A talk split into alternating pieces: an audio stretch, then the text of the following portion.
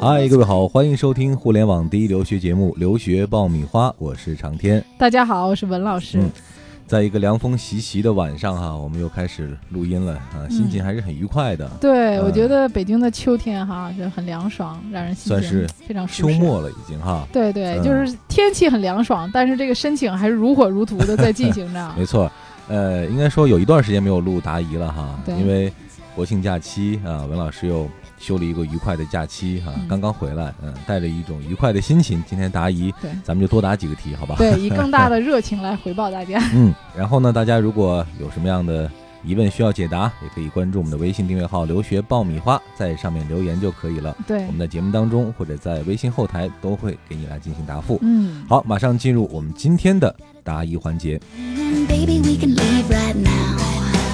That's too far, we can jump in the car and take a little trip around town. 好的，今天我们要关注的第一个问题是文老师钦点的一个问题哈。为什么呢？因为呃，这位朋友他的名字叫 Drummer 啊，哦为什么要第一个回答呢？就是文老师说他的颜值特别高，是一个小帅哥。小鲜肉，嗯，好我们来看一看这位小鲜肉，他的问题是说，呃，文老师，我现在在国内的音乐学院读音乐剧专业啊嗯，哎，很高大上嘛，所以叫专门吗啊。呃，他说这个专业的就业前景不是太好，嗯呃，想出国转读研究生，在大学期间有兼职两年多的儿童和少儿艺术教育的经验，嗯想去加拿大读教育啊，嗯但是呢，去咨询中介，呃，嗯。他们告诉我说，呃，加拿大当老师必须要考一个教育学的第二学位才可以当老师。嗯。但是呢，我和家人的想法都是想上研究生，那么嗯。我该怎么办呢？他的大学平均分是八十三分，啊、嗯，在校期间获得过三次奖学金。哦，那也。就是说，现在到底是出去上研究生，还是说上一个教育学的第二学位啊？我们嗯先来回答他这个问题，中介给他的这个答复靠谱吗？啊、我不知道他现在的这个语言成绩怎么样，比如说雅思啊或者托福，因为加拿大呢这个硕士的语言要求还是比较高的，通嗯常它的要求在托福九十分左右。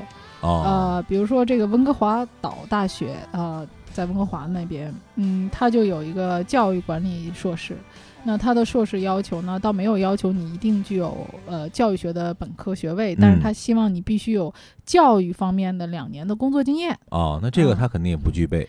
嗯、对这个实习算吗？比如说，在校期间的这种兼职，可以算呃但是他在工作经验吗？兼职不知道能不能够两年的时间，这个倒可以哦跟学校单独谈。我觉得 case by case 可以跟学校谈。嗯，啊，他的语言成绩是托福要八十八分，雅思要六点五。当然，你的成绩不够的话呢，啊，可以给你配读语言课程。嗯，所以这个呃学校它是可以读的，但是他是否有两年的教育学的经历，我觉得这一条看是不是满足嗯哈对对对，嗯他不是说完全没有机会，我觉嗯得。嗯，他可能要学语言，也需要学一段时间，因为我知道学国内学音乐的学生通常英文都不太好，嗯，啊、可能基础都是相对比较弱一些的。因为算是艺考生，可能当时在文化课方面要求就不是那么高哈。对对对，啊比如说他现在大多数的人，如果呃没有学过专业的托福或者雅思，他可能去考试的话，六十多分都不一定能考到。对嗯，那么换个角度哈，因为他提到了他想去加拿大哈，嗯，那学教育学是不是除了加拿大，别的地儿也可以啊？那对啊，很多国家都有啊教育学，不一定他看他想在呃国外留下来，还是说想回到中国。我觉得如果说回中国就业的话，在中国现在的这个儿童早期教育嗯啊，包括这个呃艺术方面的一些教育，各种培训非常多，需求还是蛮大的。哎，对，需求嗯很大的，而且从国外回来的，我看回国也蛮吃香的，嗯所以他学这个专业的话，倒真是可以考虑回国就业。回国就业的话，他就不一定非要去加拿大了，很多嗯国家都可以选择呀，对澳洲啊、澳洲新新西兰啊、哈英国啊，就很多国家可以选。这样相对来说语言要求可能不那么高，也能完成这个留学的这个对过程对，因为啊各个国家的学校也很多，每个学校的这个入学要求嗯也会不太一样。其实很多学校呢，并不是说很严格的要求你一定要有教育学的学士学位，嗯它很多就是说要看你有这方面的工作经验嗯，啊、然后他需要你对你这个教育学有一个最基本的认知哈，对或者你不能什么都不知道再来学这个，他，不太接受这样的，你本科的课程里面有学过一定相关的课程，也可以拿来啊作为一个谈判条件。对，可以嗯跟学校来谈、嗯啊。我觉得，嗯，可能限制他的很大一部分原因还是他的语言问题。语言问题哈嗯啊，那因为你在问题当中没有提到你的语言成绩是什么样的啊，嗯所以我们今天只能给你分析到这儿啊。如果你还想进一步了解的话呢，也可以和我们保持联系啊，继续把你的信息发送给我们。对啊，文老师也会呃帮助你制定一个很适合你的这个出去的方案。对，我觉得大家出去的时候，首先要先想一下你出国的目的，啊、你将来的一个职业发展是，比如说像我们刚才讲的回国呀，还是嗯在国外留下来啊，这个跟选国家都有很大的关系。好的，我们来看下一位朋友的问题啊、他的微信的名字叫呃 Three Yard，然后配了嗯一个炸弹啊，这是什么意思？爆炸性的新闻吗？他说我是美本的学生。哦，那就是现在在美国国读本科嗯。啊，是我们的一位海外听友了。哦。年底之前想转 top 五十的学校，哦，大学的 GPA 是四点零，嗯。呃，托福是八十九分，嗯。没有 SAT 成绩，嗯。呃，想咨询一下文老师，嗯，呃，也就是说转这个前五十的可能性大不大？哦，因为这个转学啊，它有一定的学分要求。嗯通常来讲呢，如果你在美国读完大一，你去申请读完大二，呃，去读别的学校，比如说读大三、大四这样的，也就是说你完成了美国大学前两年的学分课程。嗯，通常多数的学校是不需要你考 SAT 的哦，啊、所以说他这个所以他现在也没有这个呃 SAT 成绩，对，嗯其实他只要学分够的话，他不用提供 SAT 成绩。嗯啊、而且前五十的学校呢，啊，转学的话，一般秋季都会有招生，因为他没有说明他现在现在在几上大年级哈？对，他在看学校入学 transfer 学生的时候，要看明白，关注一下学分的要求。嗯嗯，他的这个 GPA 四点零倒是成绩挺好的。嗯，对，啊成绩还不错，对，不啊过托福成绩稍微低了一些。不过我觉得他托福应该很快就过期了吧，啊，因为是在申请之前嘛。到对对对现在的话，可以再考一个，对啊他可以再考一个，呃，嗯分数相对高一点会更好。嗯嗯好，这位朋友也在这个后台留下他的电话哈，文老嗯师说他后续的会跟你进行电话联系啊，嗯进行一个详细的指导啊，你也保持电话开机。准备留学就听留学爆米花，伴你轻松留学每一天。我们再来看一位最新的问题，呃，这个呢是刚刚呃发布到我们的微信后台上的，呃，这位名叫李谢的呃听友，他嗯问呢说，呃，关于文老师在论坛里面回答的有关于建筑生申请美国研究生的那个问题当中，呃，也提到了说可以提供专业人士辅导作品集的这个事情。嗯呃，想了解一下。啊哎，我们再呃关联一下哈，我们的这个后台还有一个，应该是一位家长，名字叫陈阳、啊，嗯他也问到了他的孩子呢是学这个平面设计的哦啊，也是在准备这个作品集，嗯想进行专门的作品集的培训，嗯在网上了解了一些机构，嗯，比如说 ACG 艺术留学呀、嗯还有艺盟啊等等等等，嗯不知道怎么选啊。嗯另外，在这个准备作品集的时候需要注意哪些？哎，文老嗯师是不是可以一并的回答一下？啊、其实他无论是选择哪个机构，其实都不是很关键。关键的问题在于给你做作品集辅导的这个老师是很关键的。嗯那么当然，这个老师本身他的背景啊，他的呃他的专业知识，是是哎，对，经验是不是很丰富，能够给你做辅导。当然，这个作品集呢，也要考虑到你自己这个作品的一个方向和流派。真本科还好一些嗯啊、但是这个作品的质量，还有它的呃各种类型啊、以及作品的这个表达的这个方式。嗯还有这个作品的尺寸啊、以及你拍摄，呃，比如说有的是做成图片的，还有这各种格式，这都是有讲究的。啊如果研究生的话，你就涉及嗯到更专业的东西了，嗯就涉及到一个流派的问题啊、啊包括各个学校呃它的这个装帧呐、尺寸呐、呃那个多少幅啊。像本科阶段的话，它会要求宽松一点儿。啊，我们嗯在美国这边是有专门做艺术方面的辅导的老师的，然后他们可以留下来电话，后期的话我们可以保持联系和沟通。嗯啊，来给他们推荐一些名校的这些老师来给他们做这个作品集的指导。嗯我觉得说作品集你要辅导好了。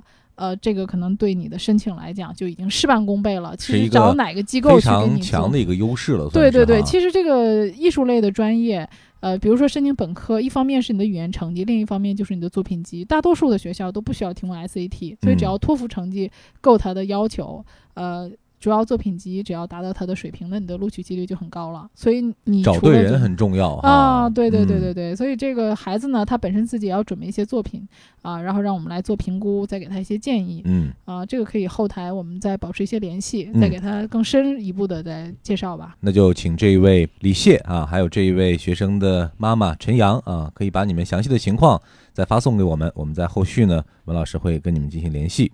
那接下来要问问题的这位朋友呢，我们要隐去他的名字啊，嗯因为他问的问题呢是涉及到身体状况的一个问题。哎，我们以嗯前没有遇到过哈，文老师嗯给说一说。嗯他呢目前是乙肝大三阳，嗯、嗯但是肝功能是正常的。嗯，这样的情况下能出国留学吗？会有限制吗？咱们乙肝现在在国内是不是也不控制？在国内应该是不属于这个这个，比如说？呃就业什么的这种是都都是可以的，但是不知道出国申请有这种限制吗？嗯，没有限制。国内现在的体检主要是针对一些传染病、嗯艾滋病啊这这些病来做检查的。他这个乙肝没事儿，嗯。所以检查里面不包括哎这一，些。出国申请的时候，这个需要出具这个身体状况的这个材料吗？呃，国外呢会让你打一些疫苗，好多啊大学都会给你一个体检表。但是不需要在国内的这个体检机构出具体检表呃是吗？有有有有，它这个体检表这样的，是一空白的表格，嗯就是有各个项你要做检查和打疫苗的。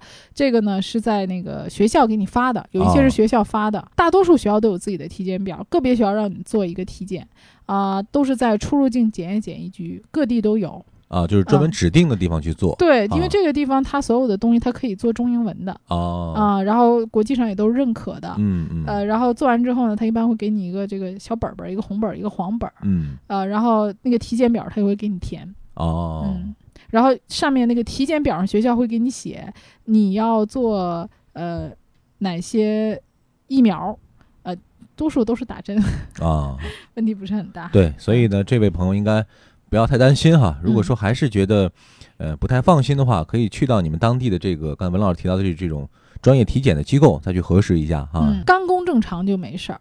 就没事儿。嗯，对，因为它嗯好多国家，比如说像澳洲、加拿大，他们会拍一个片子，呃，看一下你的肺啊、肝啊这些，你只要肝没有问题，内在的没有问题，只要体检表显示的，这些信息是符合这个身体状况要求的就可以啊。对对嗯，对对所以不用太担心啊。嗯这位朋友的名字叫吕其坤，嗯呃，他的情况是这样的，在一所普通的二幺幺本科毕业，材料专业。哦，这个材料专业咱们遇到挺多的哈，这个嗯这个听友里面，对，嗯。想申请太阳能方面的专业，呃，平均成绩八十二分，托福是九十二分，但作文只有十八分。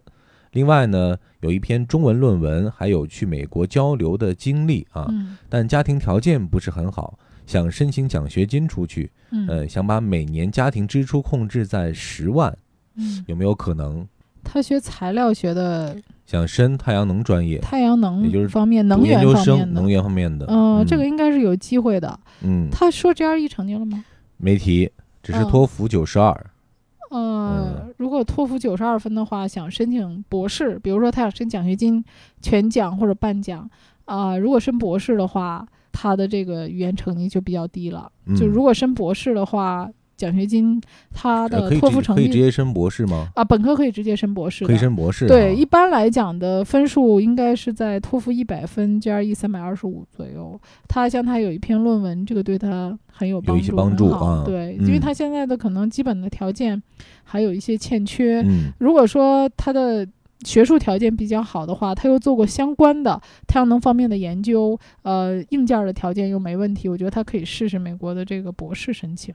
啊，直接申请博士嗯，啊，博士的话就可以申全奖嘛。全奖的机会会大一些哈，嗯，对，他申请全奖了，就是生活费、学费学校基本上都管了，这个那应该是够。了啊。啊、但是他现在托福九十二分还是有差距的。看看他自己是想按照托福九十二分这个分数去申请。如果说按照托福九十二分去申请的话呢，研究生呃奖学金的比率能拿到的不是非常的高，嗯因为他这个分数也不是说很高的一个分数。竞争力不是很强啊、对，嗯如果说只是申请入学的话，我觉得是可以的，没有问题的，对，如果他要奖学金拿的比较给的比较多的，其实美国的比率还是比较大的。呃，如果说是其他国家控制在十万以内的英语国家的话，嗯、可能相对比较少，学校又还不错的。因为你要如果说现在去新西兰呐、或者澳洲啊这些国家，费用也也会相对会超出这个嗯预期范围。所以说按照他的这个需求的话，也就是说必须要奔着有奖学金才能去啊，嗯否则的话很难支撑下来。对，或者可以考嗯虑一下，看看有没有一些欧洲国家的。但是欧欧洲现在的那个欧元的比例也蛮高的。对，嗯，嗯，所以说奔着文老师刚才指的这个方向哈，你可以去嗯了解一下，试一试如果他有足够的时间，可以试试考考 GRE 和托福对英语成绩还是很重要的，能不能冲得嗯高一点儿。嗯，好的，也希望这位朋友能够顺利的实现自己的留学愿望。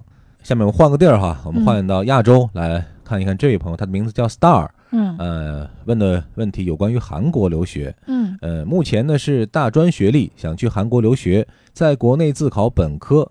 第一问能不能直接去韩国读研？嗯，另外呢，大专学的是动画专业，自考学的是人力专业，去韩国读研的话，能读艺术专业吗？第一个就是他必须要有国家咱们教育部认可的学士学位，嗯因为自考有的人可能没有学位，国家认可的学位一定要哦有学位才可以。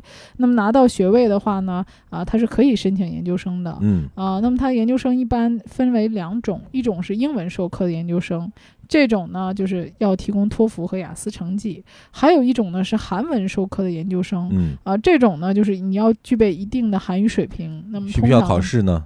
要韩语韩语水平的考试，一般是嗯需要、呃六个月，就半年到一年的这种韩语学习。嗯啊，这个可以先到韩国去学韩语。你比如说我没有基础啊，我就先去韩国学韩语，这个嗯没有问题，可以学。一般六到十二个月，学完之后呢，呃，他要把这些文件都递交审核。啊，有一些专业可能要有一些面试嗯啊，然后呢，你通过了这个面试和你的一个作品啊，就可以申请读硕士。嗯所以我觉得他去韩国的话还是有机会的。对，所以机会是有的哈。嗯，他可以选择韩语授课，先对去学韩语。看这个，现在开始学韩语来不来得及啊？嗯好，我们之前回答的是在微信后台上，呃，最近一段时间积累的一些问题哈。我们再来回答两个问题，来说一说我们在呃微信的问答社区里啊，其实文老师呃最近几天陆陆续续的已经通过文字回答了大家的一些问题哈。嗯那我们在其中再挑几个比较代表性的，让文老师再稍微详尽的给大家来讲一讲。我们今天的问题真的是四面八方哈，这是一个关于新西兰的，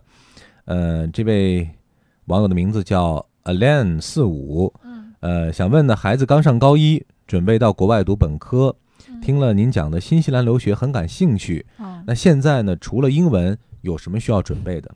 啊，其实新西兰呢，它对于它不像这个美国呀、这些国家这么看重其他方面的嗯，啊，他其实更多的还是看重你高中的成绩。高中成绩和英语成绩啊、还有英啊语成绩、嗯这方面看的比较重一些。当然，如果你有一些软实力，比如说你的一些活动啊、特长啊，我相信对你的申请肯定是非常有帮助的。嗯因为这个新西兰它要先经过一年的一个预科的学习，嗯预科学习通过了之后呢，你才能真正进入到大学学三年的本科。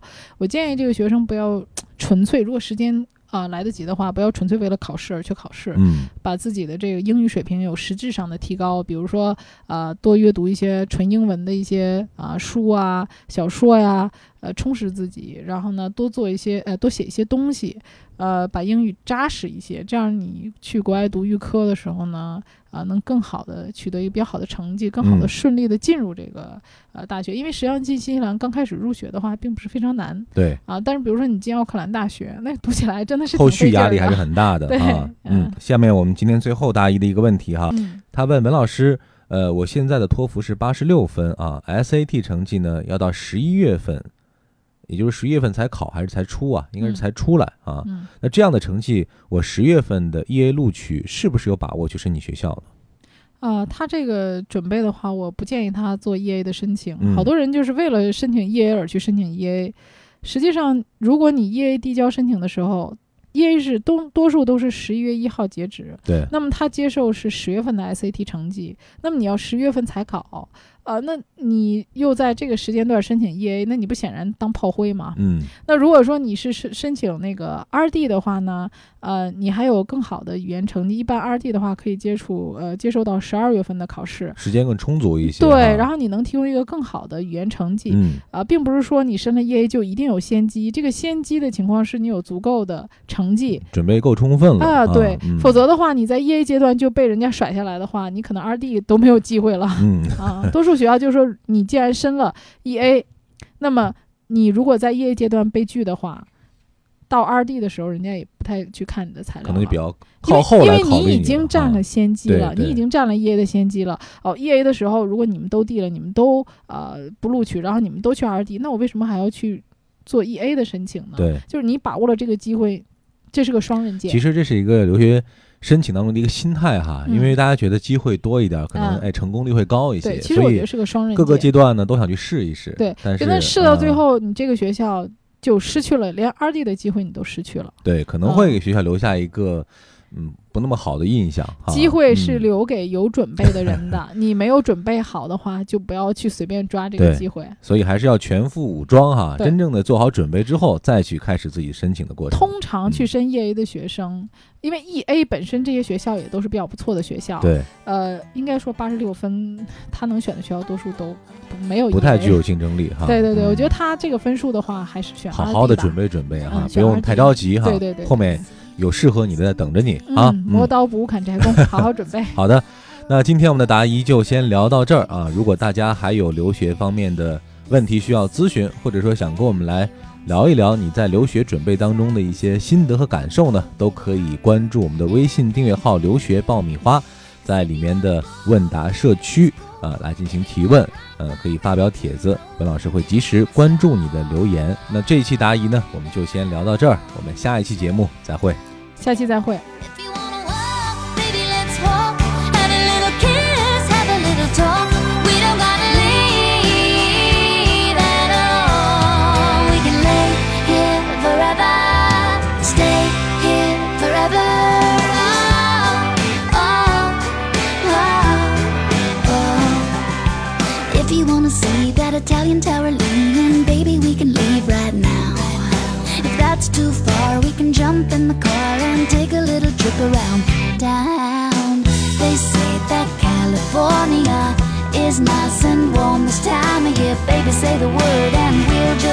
Disappear.